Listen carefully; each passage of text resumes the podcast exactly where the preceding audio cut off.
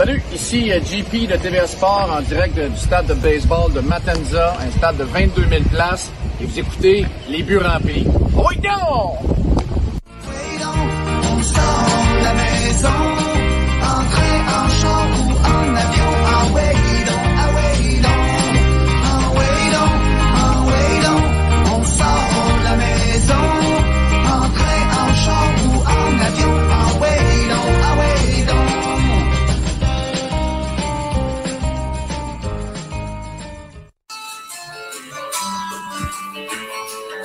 Oh! Spécial Cuba aujourd'hui, Rondo. Ben oui, un petit beat. On un a petit notre beat cubain, là, parce euh, qu'on a euh, épisode numéro Bertrand. 4 de la deuxième saison des buts remplis. Sylvain Rondeau, Benoît Rio avec vous. Euh, podcast disponible évidemment sur Cube TV. Ouais, mais en, mais en, mets du volume un peu, là. un peu, un peu, là.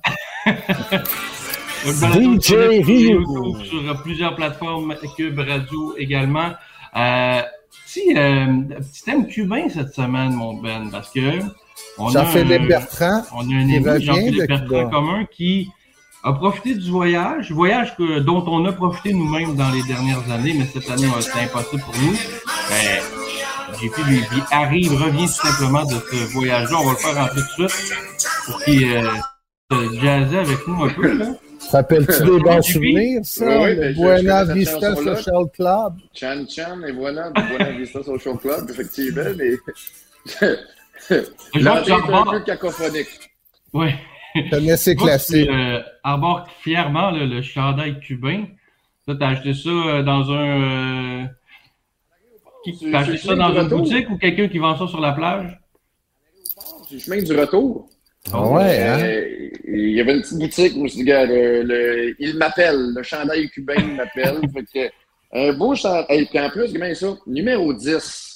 Ça donne que, que c'est sur la plage de Cuba que j'ai appris le départ de, de, de Guy Lafleur. Fait Ben que, oui, wow. Tout est dans tout. Fait que je me suis dit, je, je l'achète, ça vaut la peine. Ben oui, euh, justement, parle-nous donc de ça. Euh, comment vous avez, ben vous avez appris ça avec les réseaux sociaux? Les gars s'en devaient être euh, sous le choc comme le, le reste là, euh, du Québec, euh, même si on était Ouais. loin, loin, loin de la maison.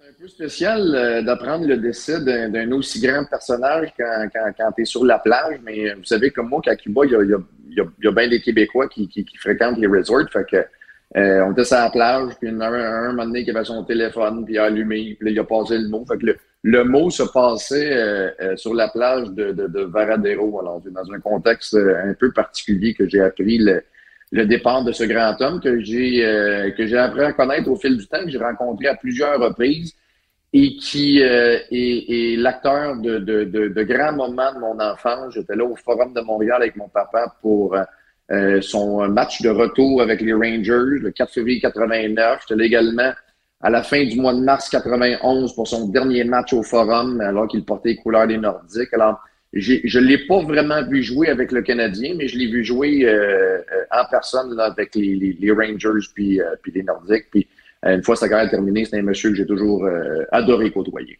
J'imagine que vous avez pris peut-être un petit verre à sa santé là-bas.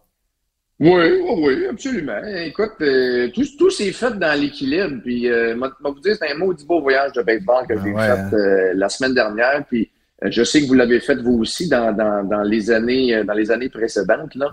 Ouais. Mais euh, pour vous expliquer vite, vite, euh, pour, les, pour les gens qui nous écoutent, là, le, le concept de ce voyage à Cuba, euh, on a un ami en commun avec qui on jouait dans, dans la même ligue qui s'appelle Leaf, euh, Leaf Campo. Yes. Et, et, et Leaf, lui, euh, est d'origine espagnole, donc parle euh, parfaitement la langue. Puis il y a une dizaine d'années, il est sur le bord de la plage avec une gang de chums dans un resort comme ça, puis il se lance la balle de baseball. Puis il y a une gang de Cubains qui, qui les accostent, puis qui disent Non, vous avez- vous vous l'air de savoir jouer, de où vous venez? On met une, une gang de- du Canada, toute la kit. Jouez-vous au baseball? Ben oui, on a une ligue. Fait que l'idée a commencé à germer comme ça, puis euh, euh, les, euh, les Cubains sur place, ils disent ben, Regardez bien ça, pourquoi vous revenez pas l'année prochaine? Puis arrivez avec votre équipe, puis on va s'organiser une série de matchs, un match ou deux. Fait que là, la, première année, ben, ils décident d'y aller, puis tu sais, c'est c'est organisé un peu broche à foin. Puis la, la- deuxième année, ben là, on a appris de nos erreurs. Fait que là, c'est un peu mieux organisé. Puis là, la troisième année, ben là, on, on joue dans un stade historique. Puis là, la quatrième année, on se fait faire des uniformes. Puis année après année, la formule s'est euh, euh, s'est améliorée. Alors, je ne sais pas nécessairement quelle année vous Et la êtes allés, qualité des boys. hôtels où on allait aussi. Ouais, ouais, ouais, exact. Ça, ça aussi, c'est un autre dossier. Mais euh, je peux vous dire que cette année, là, l'organisation là, était, euh, était top notch. Alors, on a joué euh, un premier match euh, à un stade qui s'appelle Palma de Unco. Je pense Ouais. que, que Ben On a déjà joué là. Ouais, Bon, c'est ça. le plus vieux stade là, à Cuba. Ben, en Il y avait- euh, au monde. Il y, avait, euh, il y avait un chien mort euh, décédé en bas du, euh, du tableau indicateur, moi, l'année que j'y avais Ouais. été. Là. L'entretien euh, laissait désirer un peu. Mais ça fait partie euh, du, euh, du charme. Non, non, c'est pas vrai, c'était pas au Palmar de Lunco. C'était au Estadio l'autre, H. Herdes. Ouais, ouais, ouais. Je pense que C'est c'est dans le champ de patates. Ouais, c'est le dernier Parce avec que- un cheval en arrière de la clôture. Là. Là où Patrick Jaudoin, avec son circuit, a tué un coq dans la cuisine, euh, dans la maison qui est en arrière de la clôture du endroit. Mais, mais tu sais, tous les stades, JP, euh, t'en as fait sûrement plusieurs, ont tous leur charme, tu sais, puis c'est sûr que jouer dans le stade historique ou le stade euh, actuel des Crocodilos de Matanzas, c'est incroyable. Mais en même temps, le champ de patates qui est situé euh, à côté d'une école, puis là, les, les, les enfants de l'école primaire qui viennent te voir jouer, qui demandent Ouais. des autographes parce que les autres, ils voient que tu es un joueur de baseball du Canada, ils savent pas là, que tu joues dans une ligue de bière dans Hochelaga. Là. Ouais. Mais fait que, tu sais, c'est tout. On dirait que chaque, chaque match a son charme. même le champ de patates, là, je suis pas sûr qu'on a joué au même champ de patates. Là. Nous autres, qui étaient à Cardenas. Là. Ouais. Euh, Ouais, c'est le même. C'est un- beau champ de patates. Ouais, avec ouais. des gazons dans le champ intérieur. Puis, Ouais, euh, c'est mieux que la majorité des, des terrains où on joue ici. Là.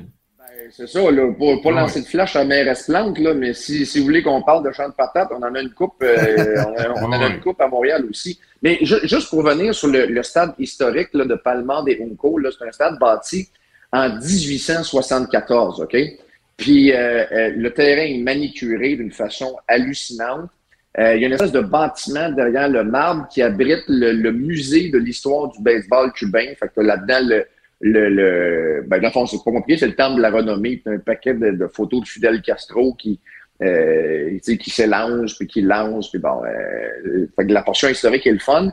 Euh, et ce qui est intéressant, c'est qu'on a joué un match sur ce terrain-là contre un club U23. OK? Donc, on a Ça affronté s'est en pas bien passé. On a affronté un club junior élite, là. Fait que, Ah euh, ouais. pas, pas compliqué, là, mais tu sais, Junior élite cubain, là. Oui. junior élite cubain, exactement. Fait que, te- techniquement, on a perdu 11-0, mais je, mais je pense que je pense que le, le, le, le scorekeeper là, a- en a échappé 7-8. là. Fait que je Ah pense ouais. que c'est plus du 17-18-0. Puis c'est pas compliqué. Le lanceur de l'autre bord, écoute, il est passé près de lancer un, un match en point de il a accordé trois coups sûrs. Pas Ah compliqué. là. Alors, notre, notre match, euh, le plus loin qu'on s'est rendu, c'est le premier, tu sais. Mais on s'entend que dans un voyage comme ça, au-delà des résultats, c'est, tu sais, c'est tout l'échange culturel qu'il y a. tu sais. Euh, je me rappelle qu'on avait livré de, de l'équipement pour les pour les jeunes, entre autres. On avait visité euh, des villages et tout. Puis, euh, tu sais, parle-nous Ben de l'ex- l'expérience culturelle. Ça, c'est venu après le, le, le deuxième match. Le deuxième match, on l'a joué au stade de, de, de Matanzas, un stade qui s'appelle Victoria des Girondes. Pas compliqué, c'est le stade des pros à Matanzas. Alors, en d'autres mots, c'est un stade de 22 000 places. Euh, écoute, ça, ça change la perspective. Tu sais, nous autres, on est habitués d'avoir euh, une clôture avec trois, quatre sapins derrière. Là, c'est c'est des estrades populaires, euh, tu sais, un stade fermé. Là, c'est la première Ben oui, c'est un feeling incroyable de sentir qu'il peut y avoir 20 000 personnes là-dedans qui, qui applaudissent puis tout ça. C'est pas compliqué, c'est- c'est l'équivalent de jouer au Centre Bell, là, tu sais, pour, Ah pour, ouais, pour- c'est pour ça, nous autres. Là. Fait que, tu sais, on, on, on, on tripait à, tu sais, on se fait pas de cachette qu'on avait l'air plus d'une gang de touristes que d'une gang de, de, de, de joueurs de baseball. Là. Tu sais, on filmait chacune de nos présences, on prenait des photos d'à peu près tout. Là.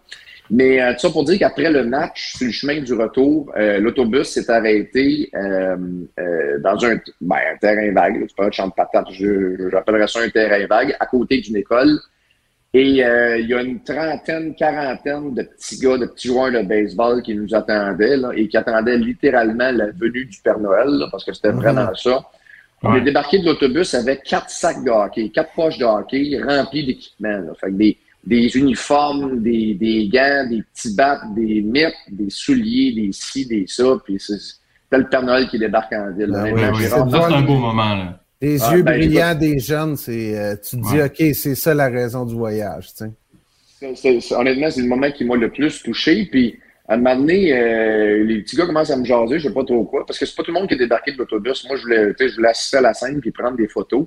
Puis, euh, je disais à un petit gars, t'as-tu une mythe, là? Fait qu'il me prête son gant, je dis, du on joue. Fait que j'ai lancé, euh, j'ai lancé euh, une coupe de frappeurs, là, 5-6 frappeurs. Puis, euh, j'ai joué avec les petits gars pendant une petite dizaine, quinzaine de minutes. Cool. Jusqu'à temps que les organisateurs, les organisateurs me disent, hey, les boys, Ouais, c'est ça. JP, Faut y aller. faut y aller, là. Ouais, exact.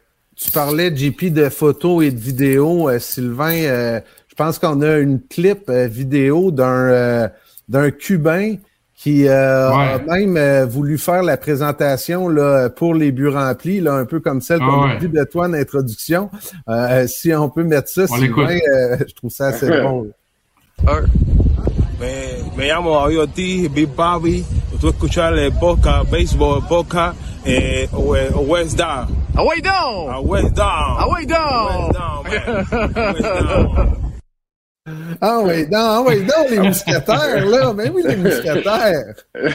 ben, justement, l'uniforme des mousquetaires, c'est un des uniformes qu'on qu'on qu'on qu'on avait amené pour que, pour que l'autre équipe euh, ait de, de, de quoi se, mettre, euh, à se mettre sur le dos. Mais euh, je sais que votre podcast est, est en format audio et, et visuel. Là. Fait que pour ceux qui, qui l'écoutent en format juste audio puis qui n'ont pas vu euh, le Cubain en question, pas compliqué, c'est le sosie de David Ortiz. C'est vrai. Fait que, écoute, il est identique. Là. Tout ce qui Ouais, manque, ouais. c'est les, les deux boucles d'oreilles en diamant puis, euh, puis le bling-bling dans le cou, là, tu sais.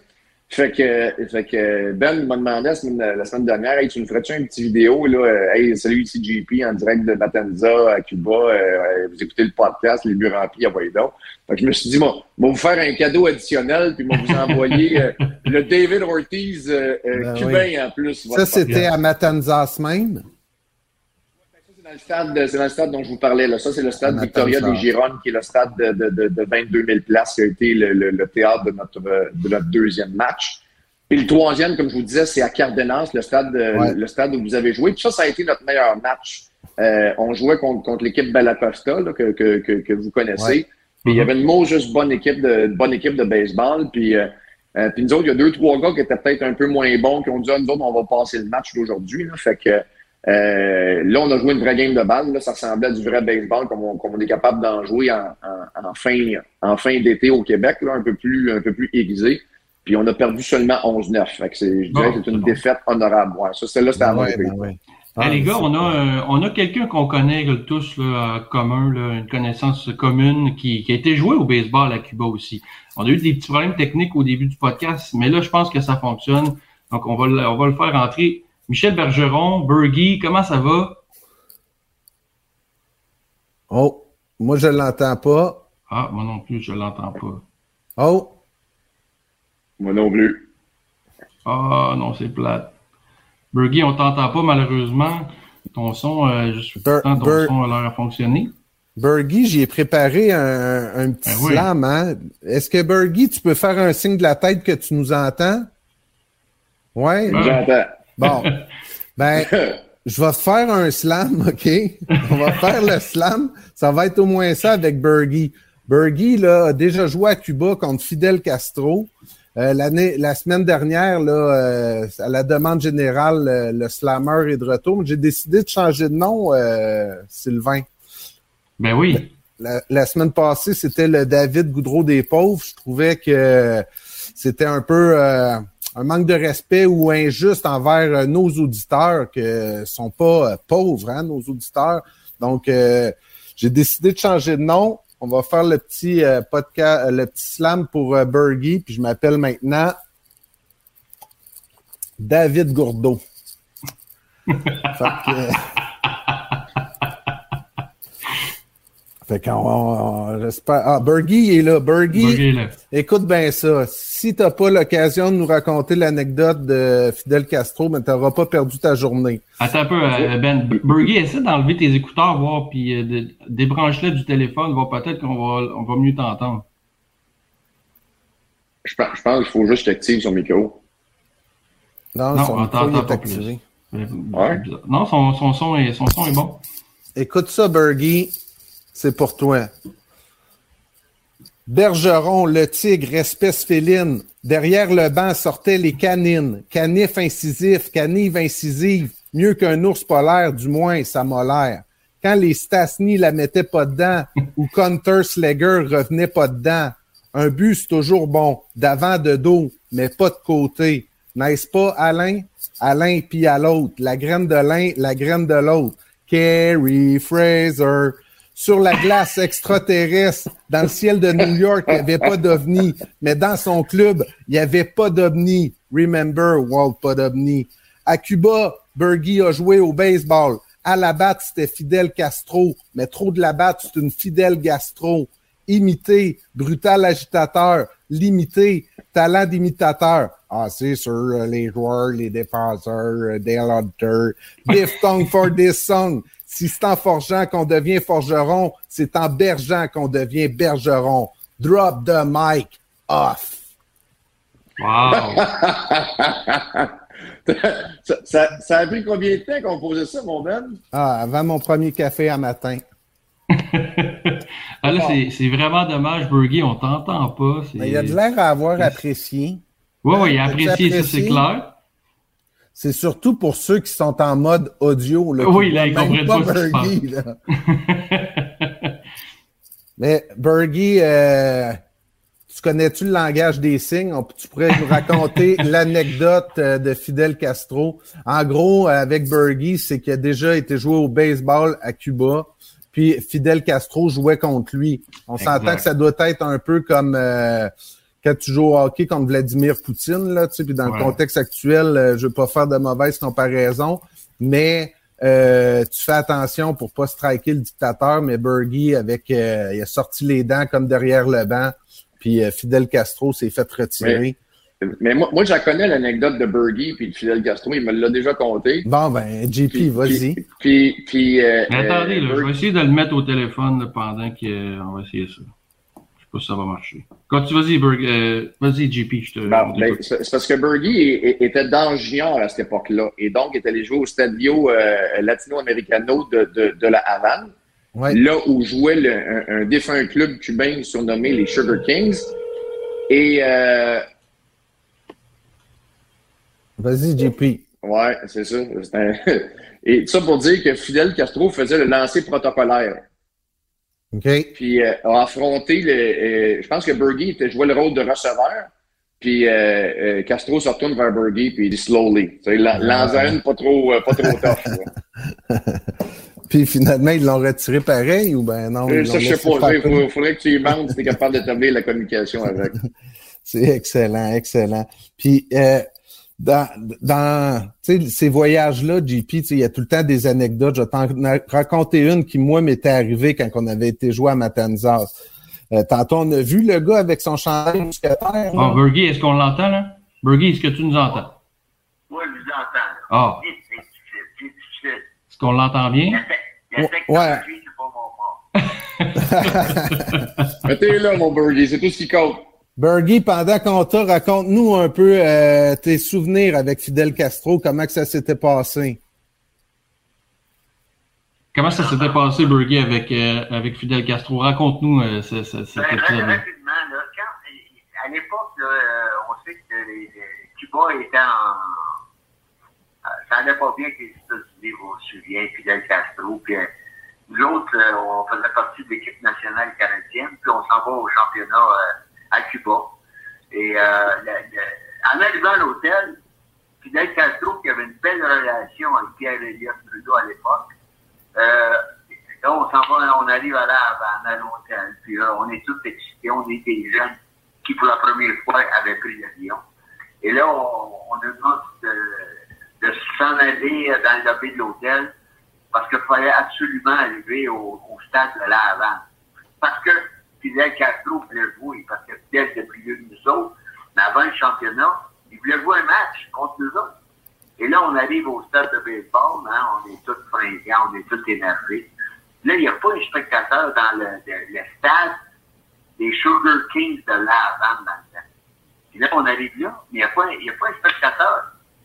C'est tous des, des gaz des mitraillettes, là, là, là, est euh, plus qu'excités. Puis qu'on fait une histoire courte, le match débute, puis là, il lance. Fidel Castro était un lanceur. OK. Là, il arrive au bâton. Euh, là, c'est Don McGowan qui lançait pour nous. Puis Don McGowan, il lançait des aspirines. OK? Et elle part les trois temps. Le Fidel, c'est au bâton. Strike one.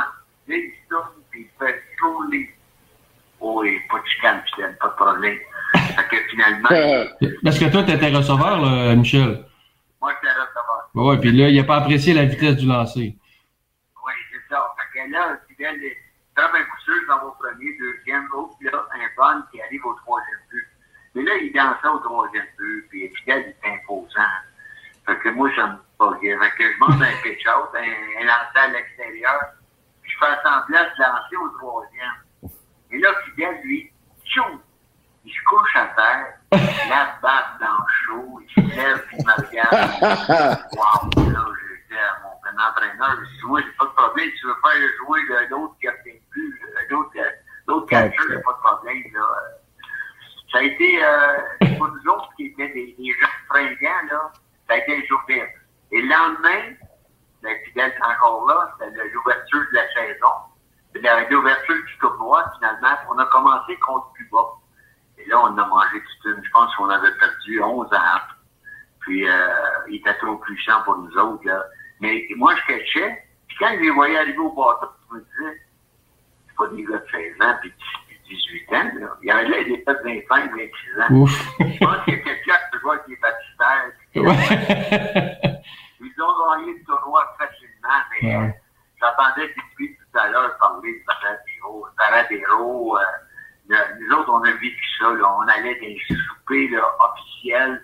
Parce que le Canada était, était aimé, il était aimé des dirigeants, dont Fidel Castro. Donc, pour moi, là, ça fait des années, c'est en 64, là, j'avais 18 ans à ce moment-là. Euh, ça a été une expérience euh, extraordinaire. Et dans la, même été, là, on les a reçus. On a reçu l'équipe de, de, Cuba ici. Puis là, on nous a demandé, là, des boys, là, pourriez-vous sortir un peu les Cubains, là? Aïe, aïe. Là, on les a des discothèques. Ouf. Ouais. Les Cubains étaient euh, assez, assez, euh, assez libérants. Et là, quand t'as fait plonger là, Fidel Castro dans, dans, dans la chaux, comme tu dis, là, il t'a-tu lancé le regard de feu, là? Ben oui. Ben oui, il, il s'est levé droit comme un. Tu sais, il y avait, il y avait son. Il n'y avait pas toute la bille kaki, là. Il y avait, euh, comme vous avez, le, le haut en joueur de baseball. Ouais, ouais. Ses pantalons, c'était des, euh, des kakis avec des grandes poches. On avait l'impression que c'était pour mettre ses guns, là. non, c'était impressionnant. Encore une fois, je le répète, là, c'est des, des, des, tout, des, des, des, des soldats armés qui étaient dans le stade. C'est ça pour nous autres, là, Ben qui était impressionnant. Il n'y avait pas de spectateurs. Non, non, pour des jeunes comme nous autres, on a vécu des, un, beau, un voyage extraordinaire. On avait même un couvre-feu qu'on n'avait pas respecté. On était allés se promener sur la plage à Baradero. Wow, là, les gardes arrivent, puis ah, Sylvain, que, que les jeunes aiment vivre, mais euh, au niveau baseball, là, je peux vous dire, là, humblement qu'on s'est planter royalement. Ben, une question pour toi, Bergie, je vais, je vais, je vais transcrire. deux questions. Premièrement, j'aimerais ça savoir c'était à peu près en quelle année euh, ce voyage-là à Cuba, puis euh, Fidel, il avait à peu près quel âge? Puis la deuxième, pendant qu'on a Michel, j'aimerais ça qu'il nous dise s'il a déjà joué dans un match de balle molle caritatif avec Guy Lafleur, parce que je trouve que les événements... Michel, c'est en quelle année à peu près euh, que tu es allé jouer avec Fidel? Puis Fidel, avec quel âge à cette époque-là? Euh, moi, c'était en 64. J'avais 18 ans. Fidel devait avoir euh, une quarantaine d'années. OK. C'était le... Parce que, sou- souvenez-vous, là, ben, pas, pas vous autres, parce que vous êtes trop jeunes, là, mais c'était la guerre entre Cuba et les États-Unis. Et même notre voyage vers Cuba, il avait fallu passer par les Bahamas, parce qu'on n'avait pas le droit de survoler les États-Unis. OK. Donc, il avait fallu faire un détour pour arriver à Cuba. Ça, c'est le gouvernement canadien qui avait, qui avait organisé ça à, à l'époque. Puis Michel, euh, dernière question, puis après on, on te laisse aller. Euh, on a perdu euh, Guy Lafleur la semaine dernière. tu as bien connu Guy, mais est-ce que tu as joué des matchs de balle molle avec Guy à l'époque, l'été, tout ça? Là, je veux dire, as-tu des souvenirs de ce- cette époque-là? Oui, oui, euh, ben, Guy, là, euh, c'était pas, euh, pas un grand joueur de là. Guy, euh, Guy était plutôt entraîneur. Quand Ok. j'ai joué, moi, Guy était entraîneur, puis euh, il passait plus de temps à signer des autographes qu'à regarder le match. Euh, un entraîneur euh, très, très, euh, comment je pourrais dire, très gentil à l'endroit des joueurs. Mais Guy était là, c'est sûr. là, euh, à l'époque, là, les, euh, à la saison de hockey, c'était, c'était des tournois de, de, de balles molles sur des boules, à- de- des, des, des, des tournois de balles lentes. À un moment donné, ça faisait. Puis Guy, Guy aimait, participer parce que Guy aimait être avec les, les, les partisans. Même à un, moment donné, dans les grandes rivalités, Claude Mouton, qui travaillait aux relations publiques le Canadien, puis euh, à Québec, c'était Marius Fortier. Puis là, là, dans d'autres rivalités, après vendredi saint, les deux avaient pensé euh, organiser une tournée de balles molles avec les Nordiques puis le Canadien. Là, là, euh, Ouais. Serge Savard, moi, Maurice Fillion, on s'est dit, ben non, ça n'a pas de bon sens. on se bat l'hiver, on va commencer à se battre l'été. L'été était génial. L'été était génial.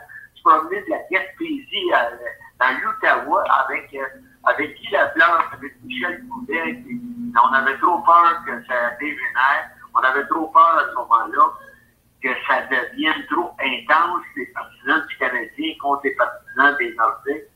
Mais ça aurait été une belle expérience. Ben oui. C'est clair. Batteur général au parc de Maisonneuve. la question. Sylvain, Wow, beau pour, souvenir.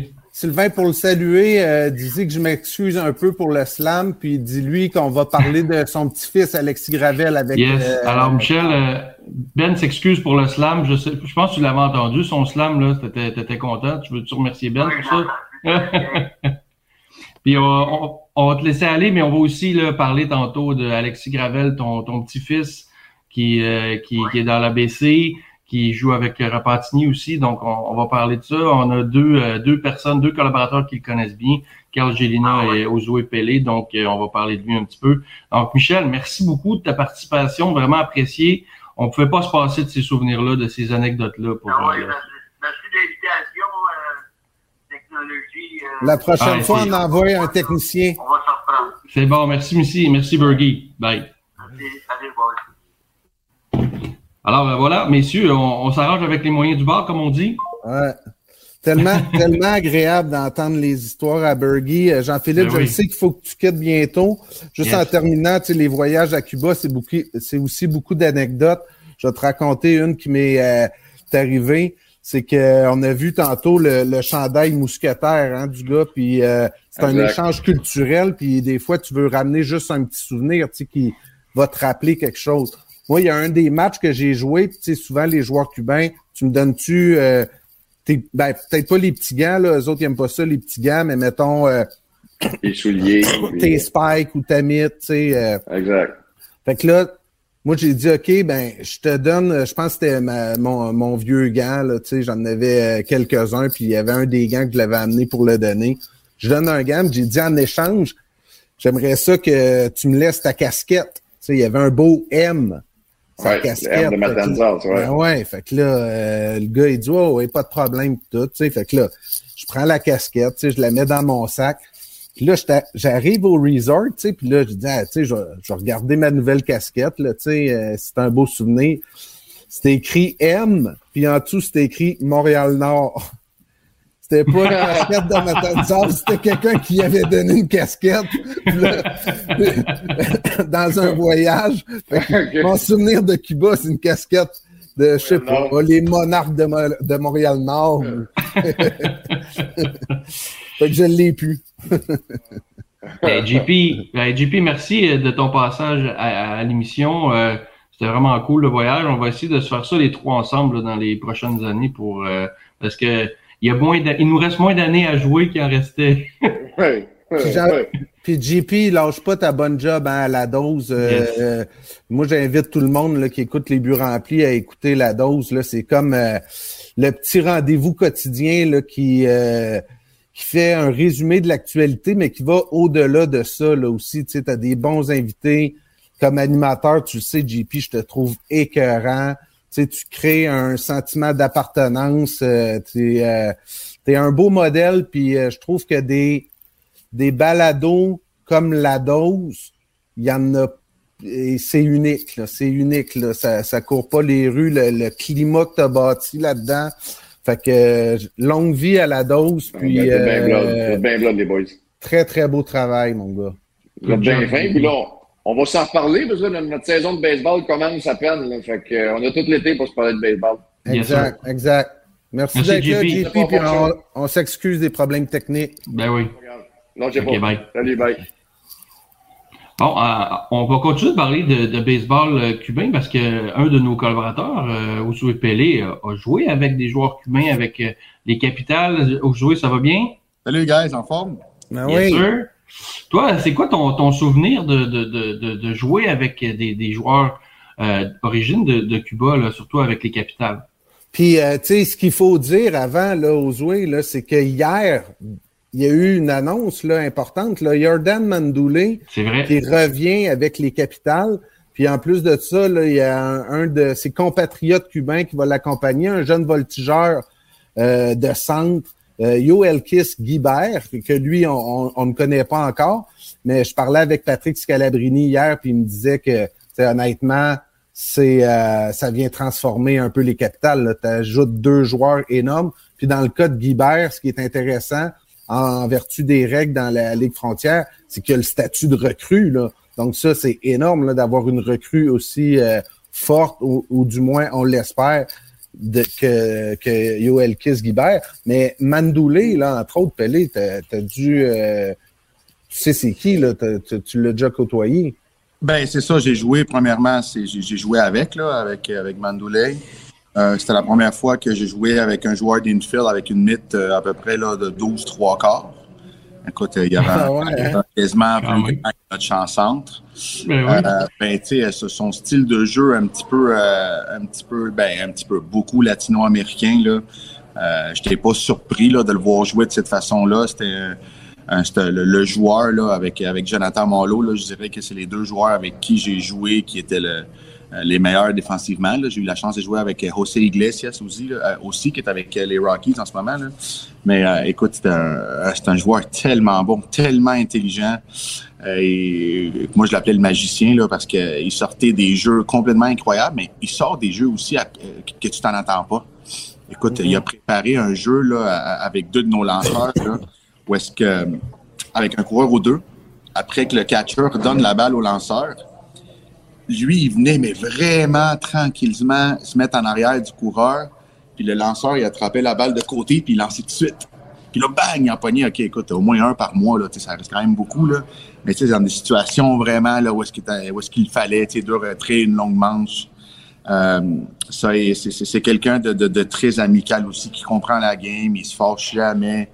Euh, il connaît bien il aime jouer à Québec. Il aime jouer à Québec. Il adore jouer à Québec. Il adore venir ici. Là, tu vois, ça fait quelques années qu'il qui, revient. Puis il n'a pas à faire ça, là, Mandoulé. Là, je veux dire, il n'a plus rien à prouver. Là. Il a joué là, des tournois internationaux là, toute sa vie. Il a tout le temps représenté Cuba. Il n'est jamais parti. Donc, euh, c'était quelqu'un de euh, que j'apprécie beaucoup. Puis là, j'ai hâte de le voir. J'ai hâte qu'il revienne ici. Puis même à chaque fois qu'il revient l'été, je m'en vais voir une coupe de game, puis je m'en vais le voir. Donc, euh, euh, ça va euh, ça va faire du bien pour lui, mais je pense que les, les partisans des capitales là, vont, vont, encore apprécier là, parce que c'est un show là, qui, qui, donne à chaque match. Tu parlais d'un style de jeu comme sud, sud-américain, si tu veux, tantôt. c'est quoi la différence entre, comme tu dis, le style de jeu sud-américain puis le style de jeu, mettons, nord-américain? Comment on, comment on joue différemment? Ben, les, les, les, joueurs latino-américains, on, on, le dit souvent, là, euh, on aime ça avoir du, du, du style, là, un petit peu duel là, dans, euh, dans l'engrenage. Il y a beaucoup de... Euh, tout, est, tout est sur comme une seule motion, tout est relax. Euh, on aime beaucoup danser, on aime beaucoup avoir... se sentir bien sur le terrain, avoir du plaisir, faire des jeux qu'on qu'on ne s'attend pas nécessairement. Donc, des fois, prendre un peu plus de risques, même si on le sait que euh, ça, ne va pas tout le temps fonctionner, mais je te dirais qu'avec Mandoulé, c'est presque tout le temps, euh, ça fonctionne presque tout le temps, il a tellement fait souvent. Euh, donc, c'est euh, c'est quelqu'un que tout, le justement, tu peux pas enlever les yeux euh, du match là, pendant deux secondes parce qu'il peut te surprendre avec un jeu. Euh, ça peut être pendant un lancer, ça peut être après un lancer, euh, ça peut être au bâton aussi. Des fois, là, il te surprend avec les choses qu'il fait. Il est capable de contrôler, de frapper la balle où est-ce qu'il veut. Tu sais, des fois, il, il fait exprès de justement attendre puis frapper la balle là, dans le trou pour avoir un point produit. Donc, euh, euh, sincèrement, là, pour, pour ceux qui nous écoutent, là, si vous avez la chance de venir au, au stade cet été puis aller voir ce joueur-là pour voir un petit peu euh, un baseball différent. Il y, a, il y a deux choses que Scalabrini m'a dit, puis euh, j'aimerais ça t'entendre peut-être péler là-dessus. Il m'a dit que Mandoulé, c'était le meilleur joueur d'arrêt-court du baseball indépendant, probablement. Puis il m'a dit euh, de deux que faut jamais oublier que si il n'avait pas été cubain, probablement qu'il aurait joué dans le baseball majeur. Euh, sans aucun doute. Pour les deux, en fait, euh, écoute, c'est par avoir eu la chance d'être dans les majeurs puis euh, avoir joué avec des gars qui ont joué des majeurs. Selon moi, Mandoulé, à 22, 23 ans, ce gars-là, il, est probablement un- une des recrues dans le dans les ligues majeures, un petit peu, comme comme Gouriel, le premier but des, Astros, qui est encore là, là je pense qu'il a 38, 39 ans, puis il est encore capable de, de, de bien jouer. Tu sais, Derek Jeter l'avait dit au premier euh, au premier World Classic là, avec euh, avec tous les gars des majeurs, il avait dit euh, que Gouriel c'était le meilleur joueur à l'extérieur des majeurs. Là. Il aurait pu être là bien bien avant. Mais, euh, Mais justement, les Gouriels avec les capitales aussi, tu les as connus, là, eux, c'était les frères ou les cousins de. Non, non, c'est, euh, c'était le plus vieux. C'était le, le- le grand frère de, de, de, de Lourdes qui est avec les Blue Jays, puis euh, de, de, de, de Julieski qui est avec euh, qui est avec les Astros. Donc, euh, moi, j'ai joué avec son plus vieux. Mais euh, tu mentionnais tantôt, là, à Sylvain, j'ai eu la chance, moi, d'aller euh, d'aller à Cuba, justement, avec Michel Laplante, le président des Capitales. Justement, c'est nous autres qui avions commencé là, toutes les démarches. Donc, euh, j'avais été euh, euh, chez les Gouriels là, deux, trois fois là, en un an pour justement euh, leur parler puis faire les démarches là, pour s'en venir. Donc, euh, j'ai connu euh, j'ai connu les trois Gouriels là, quand même. Euh, écoute, il y a- il y, a quand même un petit bout là, en 2012, 13, en 2014. Tu as quasiment changé la couche à Lourdes, là. Euh, presque. C'est drôle, Ben. La, euh, la première fois qu'on est allé les voir, là, euh, euh, Lourdes, il, il, il y avait, je pense que 17 ans ou 18 ans, puis il collait sa mère là, le soir. Là, il était sur sa mère. Ouais. c'était Ah, c'est- c'était incroyable. Là. C'était un petit jeune. tu sais, c'était- C'est du monde qui sont très euh, proches de leur famille. Hein. Donc, Quand tu as travaillé avec les Blue Jays, t'as-tu retrouvé Lourdes? Étais-tu là en Ouais, même ouais. temps? Ben, écoute, ouais, oui. hein? On- moi, j'ai été, euh, j'ai- on, on est allé à, à Miami le rencontrer avec les Blue Jays, puis j'étais là, c'est moi qui traduisais toutes les, euh, euh, tout ce qu'on parlait avec son agent, avec lui. On est allé le rencontrer, on est allé le rencontrer pour le signer justement. Puis euh, après notre rencontre, je me rappelle, je, je retournais à, à l'aéroport, puis Ross Atkins dans le temps. Il me dit, hey, euh, je le sais que tu es probablement dans le taxi, euh, tu prends ton vol dans à peu près une heure et demie. J'aimerais que tu me fasses un petit résumé d'à peu près 500 mots de ce que tu penses de notre rencontre, puis de ce que tu penses de ce que tu as vu de lui en 2014 comparé à ce qu'on voyait là. Écoute, là, moi, je suis comme, il est sérieux, lui? Là, je suis dans mon sel en train d'écrire un résumé. Puis, je me rappelle, j'avais écrit dans mon résumé que je ne croyais pas que Gouriel allait être un joueur d'avant-champ. Que je le voyais dans le champ, je l'avais vu jouer à Cuba, puis que je trouvais, je pensais, euh, selon moi, on devait le signer. On devait l'avoir parce que je trouve que c'est un joueur incroyable. Mais j'avais mentionné justement que je le voyais plus dans le champ. Puis écoute, euh, quelques années plus tard, il frappe 4 avec les Jays plutôt plutôt dans le champ gauche. Donc, euh, euh, je- Un visionnaire. mon œil a bien fonctionné dans ce temps-là. Ben oui. Euh, J'ai euh, Sylvain, euh, on a une petite clip vidéo que c'est JP qui nous a laissé, ok? Puis je trouvais ça tellement drôle quand que Ozoué parlait des jeux spéciaux de, de, de Mandoulé. Que là, je vais t'en montrer un. Tu, sais-tu quel clip que je te parle? Oui, oui. Je peux. Puis on, on regarde ça, puis ça va te faire rire, là, parce que ça, c'est pas un jeu à la Mandoulé, c'est un jeu inacceptable. On regarde ça.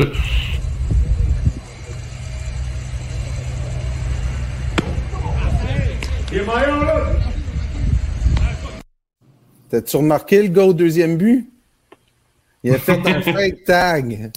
Il a fait un fake tag, puis ça arrive tellement souvent, là, même dans nos ligues de, de bière senior, là. les Latinos, ils aiment ça, ils ont du fun. Mais un fake tag de même, là, en Amérique du Nord, là, tu fais comme tabarouette, tu sais. J'aurais pu glisser, là, parce que là, je pensais que tu avais la balle. Oh, là, te, tu te le fais dire. Tu te le Ah fais ouais, dire. hein. Ça, euh, tu peux faire des fake double jeux, mais pas des fake tags. tu peux, ouais. tu peux créer des blessures, tu essaies de glisser dernière seconde, tu le sais pas trop. Mais d'un autre côté, je vais te dire une autre chose, par contre, d'un autre côté, c'est à toi comme coureur aussi de suivre la balle. Ouais. Je veux dire, si tu arrives En premier, c'est ça.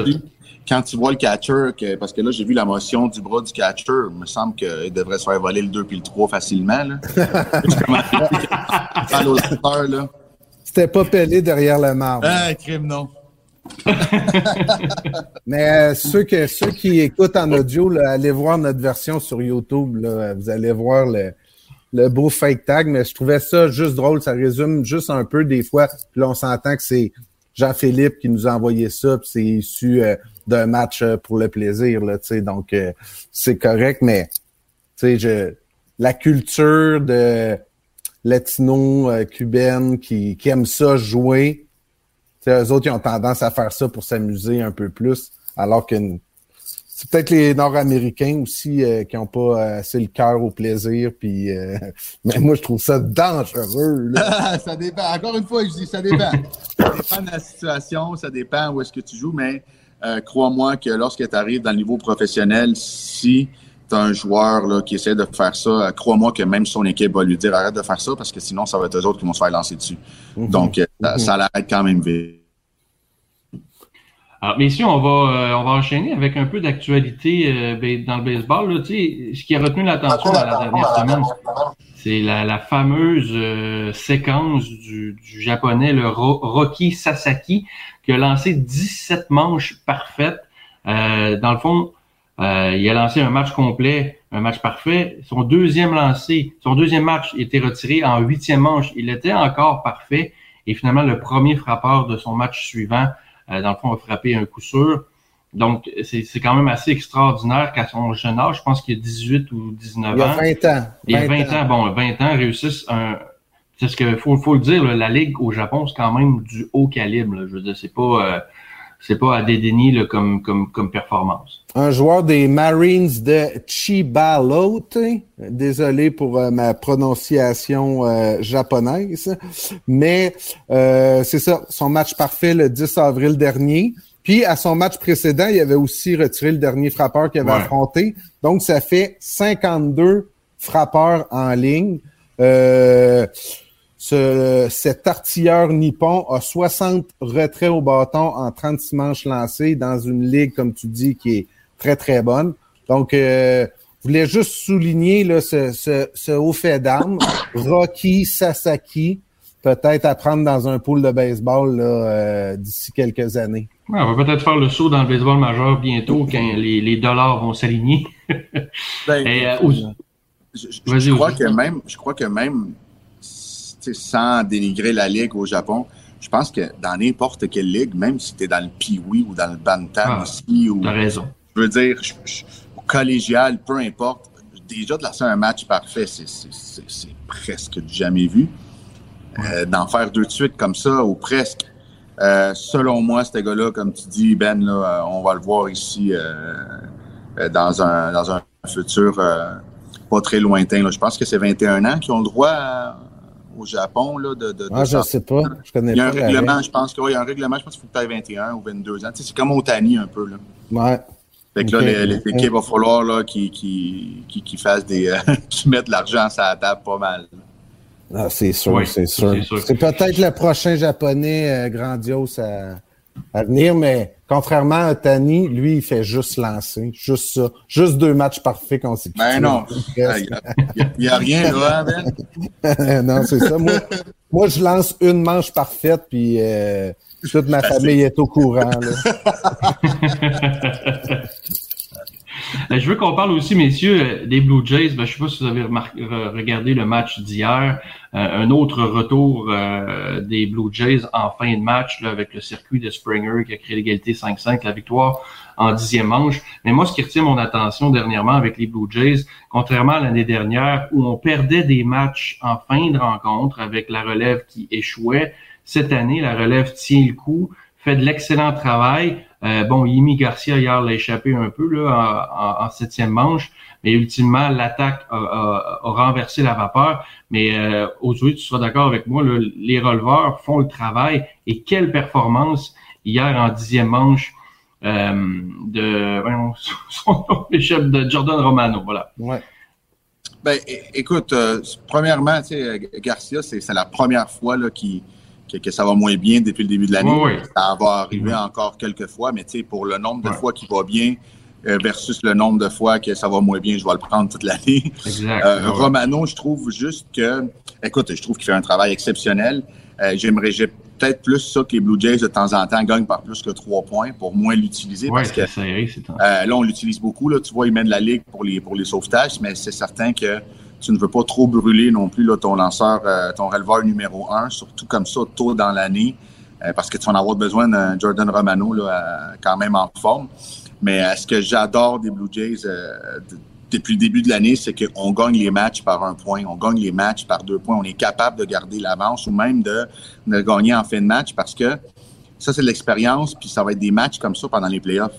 Sais, pendant les séries, mm -hmm. là, c'est tous des matchs de même. Donc, si on est capable de jouer avec cette pression-là, sans un Teoscar Hernandez, sans un Danny Jensen, sans un Rio qui qui, qui, qui, qui, est pas là en ce moment, je pense que euh, les Blue Jays là, vont, vont être capables là, justement d'aller chercher un, un peu d'expérience avec des matchs serrés comme ça.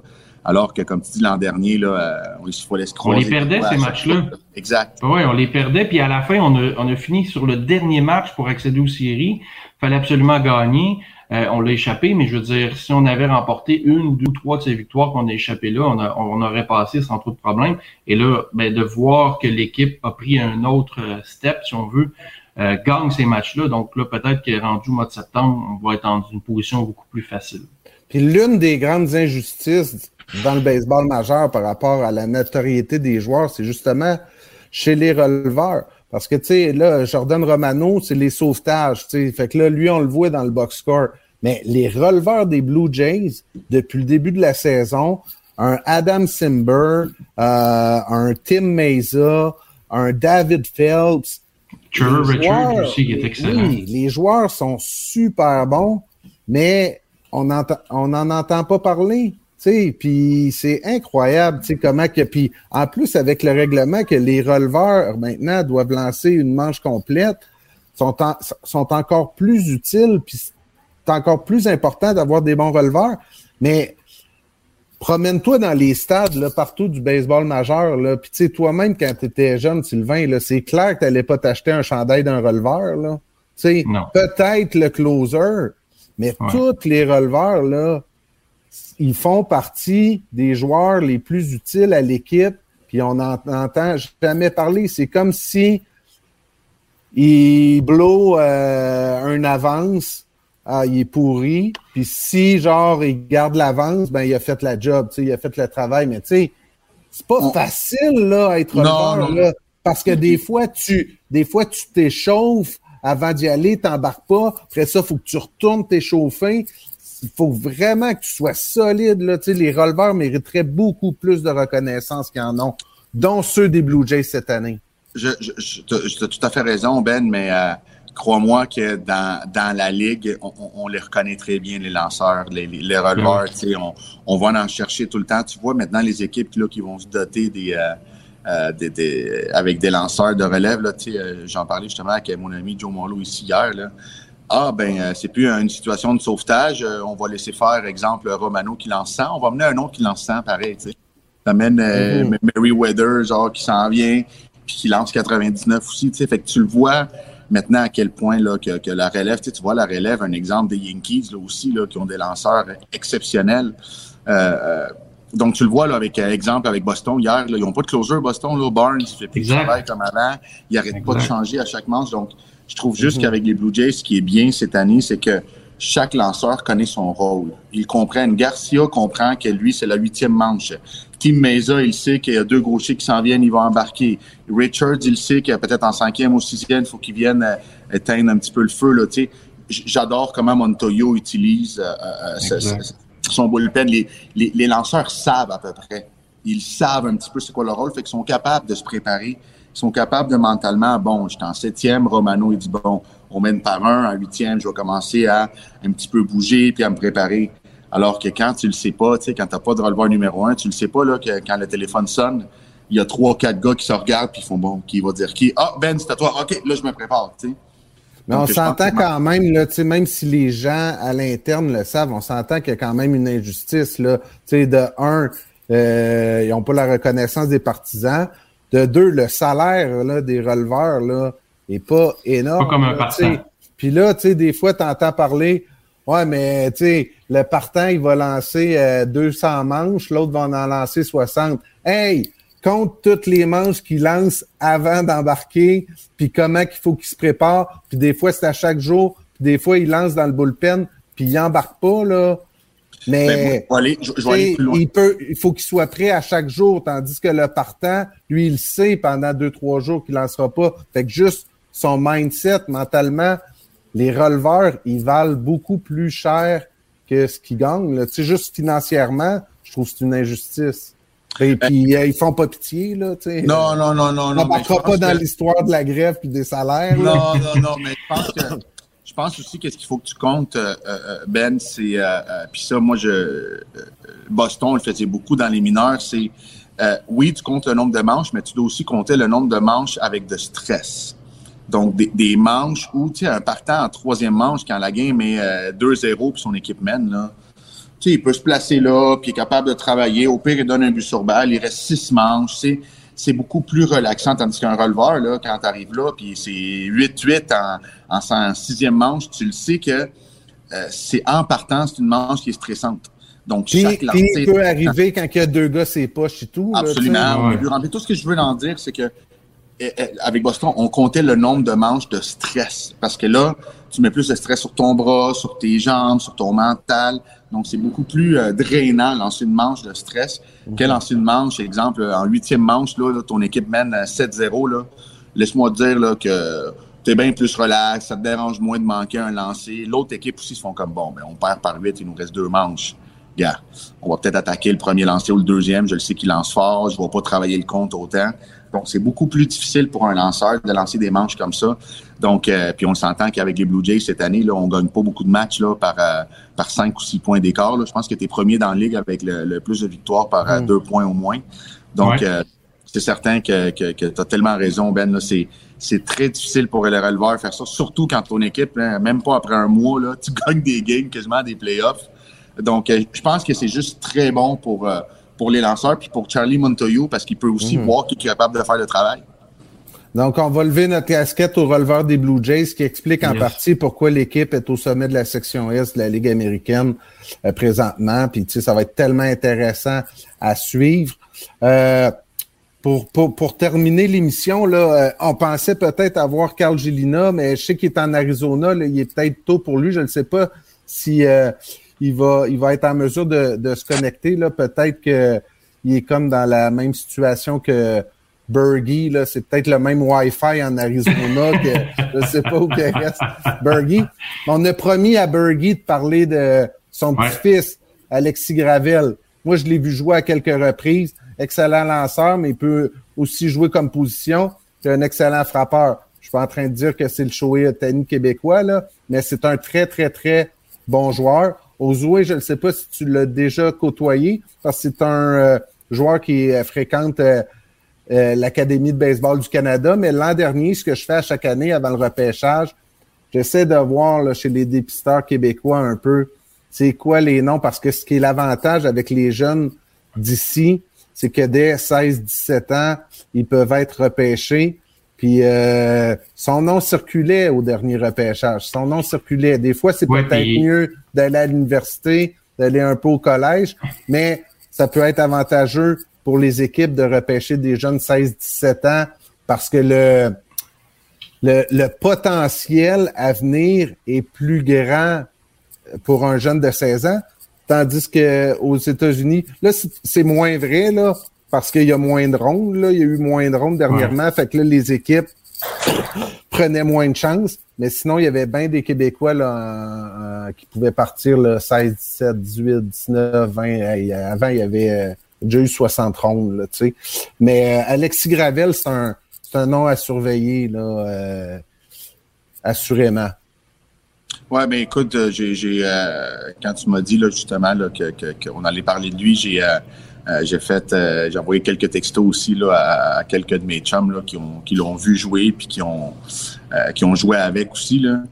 Puis on parle d'un gars, un, un grand bonhomme qui lance fort, ça va bien Mhm. au collège, c'est un gars qui capable de frapper, donc il y a un bon euh, il y a un bon potentiel. Donc euh, je te dirais que ça fait à peu près là Ben 3-4 ans là que on a une belle cuvée là, qui, qui, qui pousse. Là, euh, c'est sûr qu'on a Abraham, là, mais tu sais, Édouard, euh, Charles, puis il y a beaucoup de gars qui sont dans les collèges aussi, là, euh, Ouais. qu'on n'entend pas nécessairement beaucoup parler, qu'on en entendait avant, parce que bon, il, il y avait une chance de se faire repêcher, mais tu le sais autant que moi que ici au Québec, là, je te dirais que 9 fois sur 10, là, il est toujours beaucoup mieux d'aller dans les collèges, justement, pour aller là, se mesurer avec, euh, avec nos cousins, les Américains, là, puis voir on est rendu euh, à côté d'eux autres, on est rendu où, tu sais, dans notre développement. Mhm.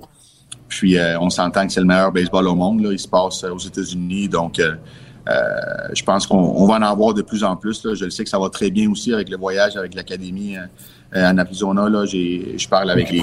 Ils ont profité des conseils d'Éric Gagné, ils ont visité des complexes, donc euh, c'est un super beau voyage. Tu sais, Ouais. dernièrement, là, là, là, ça fourmille là, à ce temps-ci de l'année. Tu sais, t'as l'équipe nationale euh, junior. Tu sais, je pense à un gars comme euh, Jimmy Dion, tu sais, ça en est un autre là, qui est super bon, là, tu sais, euh, excusez l'expression, mais dans la dernière semaine, il a montré qu'il y avait des couilles, là, autant au monticule qu'au bâton. Tous ces noms-là, il y a des, il y a des jeunes, euh, Cédric de Grand Prix qui joue à Chipola College, qui était le même euh, collège euh, qu'a fréquenté, euh, entre autres, Russell Martin. Super bon début de saison. Tu sais, des exemples comme ça, là, ça pleut, ça pleut, ça pleut. Puis là, euh, je devrais peut-être pas dire ça, là, parce qu'on est associé avec TVA Sport, là, mais tu sais, le hockey va finir bientôt. Là. Moi, je parle pour moi, là. On va pouvoir encore plus en parler là, des euh, jeunes joueurs de baseball comme ça, parce que euh, tu sais, le- c'est, c'est, c'est, il y a, il y y a de la place, puis il faut parler de ces jeunes-là, parce que ces Ouais, jeunes-là, ils travaillent fort, puis ils le méritent. Puis il mérite, il mérite qu'on en parle. Tu sais, euh, Ben, par, euh, je, je, par- tu sais, je l'ai vécu, là, tout- tout- toutes ces étapes-là. Euh, j'ai vécu tout euh, ce travail-là, tous ces sacrifices-là.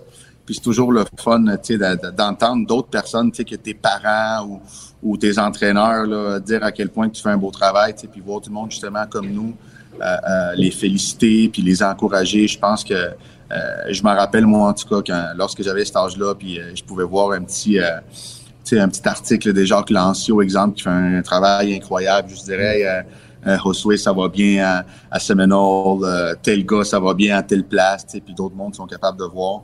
Ben, je trouve ça cool, je trouve ça intéressant, je trouve ça euh, gratifiant pour... euh, C'est motivant aussi là, pour tellement un jeune. Puis tu fais bien de mentionner le nom de Jacques Lancio. Il est incroyable. Allez suivre euh, son site web. Et il suit tout, tout, tout, tous les Québécois, euh, peu importe le niveau qu'ils jouent euh, aux États-Unis. euh, Je trouve ça, je trouve ça important qu'on se tienne ensemble. Lorsque je jouais avec l'ABC, justement, puis on allait jouer contre des équipes pro comme l'ABC fait en ce moment. Puis j'arrivais au bâton, puis tu voyais le catcher qui me regardait, puis là, il était comme, hey, man, you know Canadian? Là, je commence à parler au gars en espagnol. Ah, tu viens du Venezuela? Ah, toi aussi? c'est comme si on était des frères ou des cousins. Ah, ça va? Puis, tu sais, j'arrivais aux deux, puis là, je reparlais à la réco. Fait que, tu sais, juste, juste la, la, l'amitié, exemple, quand j'allais jouer là, puis il savait que j'étais vénézuélien, puis là, écoute, là, c'était la folie, puis on parle, t'as un, un uniforme du Canada, mais tu joues, euh, tu t'es ici avec, le, euh, avec eux autres, puis là, tu parles anglais, tu parles français, mais espagnol, mais t'es vénézuélien. Alors, je trouve ça juste cool que nous aussi, ici au Québec, tu sais, on, on, on aille ça, puis qu'on développe ça, tu sais, qu'on qu'on soit content de nos jeunes, qu'on en parle, qu'ils savent qu'on est là pour eux. Je pense que ça, tu sais, même si ça peut leur donner un petit peu plus de, de motivation, puis de, euh, puis ils sont contents qu'on en parle, je pense que ça, ça fait juste du bien pour tout le monde. Il y a une chose qu'il faut juste souligner là, avant de finir l'émission. Euh, c'est le 3 millième coup sûr de Miguel Cabrera. là. Mais oui. Incroyable. Septième joueur, parce que là, vénézuélien. Euh, euh, septième joueur seulement à avoir 3000 coups sûrs, 500 circuits. Fait qu'on pouvait pas ne pas mentionner euh, cet exploit. Ben. Puis, vous l'avez dit, messieurs, c'est à ça que ça sert un peu le podcast. là. Oui, il y a le baseball majeur, mais il faut faire connaître nos jeunes d'ici, le baseball d'ici, pour voir comment ça se passe pour eux, leur donner le petit coup de pouce. Si on peut leur en donner un, tant mieux. Euh, puis c'est à c'est à ça qu'on c'est à ça qu'on sert en quelque sorte. Puis aux jouets, ben c'est en quelque sorte, toi tu les tu les vois, tu tu t'entraînes avec eux, donc euh, c'est c'est encore ben oui c'est c'est ça. Fait que c'est encore plus facile pour toi de le faire. La Ligue frontière, euh, ça commence bientôt. La Ligue de baseball junior élite, ça commence bientôt. Donc, ça aussi, euh, le senior majeur commence bientôt. Donc, ça aussi, ça va faire partie de nos prochains épisodes où qu'on va en parler euh, davantage là, depuis le début de la présente saison. euh, début rempli, on a beaucoup parlé du baseball majeur, mais c'est très important. Ça fait partie de notre mission là, de parler du baseball au Québec. Comme on a parlé des capitales aujourd'hui, les aigles de Trois-Rivières, faut pas les oublier non plus. Donc, ça va faire partie de nos prochains épisodes. Merci vraiment à tout le monde de- d'avoir écouté. Encore désolé un peu pour les petits euh, pépins techniques là, avec euh, Bergie qui est pas un millénial, comme on dirait. euh, Non, mais on a fini par savoir c'était quoi son anecdote quand même. exact, exact, exact. Merci, messieurs. Bonne semaine. Hey, merci. Juste en terminant, je veux euh, la Ah oui. tradition. On plug une fondation aujourd'hui. On a parlé de Jacques Lanxio, c'est tout un monsieur. Un autre qui est tout un monsieur, c'est monsieur Claude Raymond. Lui, il y a un fonds qui s'appelle le Fonds Claude Raymond qui aide les jeunes de la région de Saint-Jean-sur-Richelieu. Pas juste les sportifs, les artistes, euh, des scientifiques. Ça fait des années et des années qu'il tient ça et c'est très inspirant. Donc aujourd'hui, je lève ma casquette à, Monsieur Claude Raymond et son fonds pour les, euh, les jeunes euh, qui il fait rêver des jeunes dans la région de Saint-Jean-sur-Richelieu. Donc, euh, bravo Claude. Le message est lancé. Messieurs, bonne semaine de baseball. On se reparle la semaine prochaine. Ah oui, donc! Salut, boys.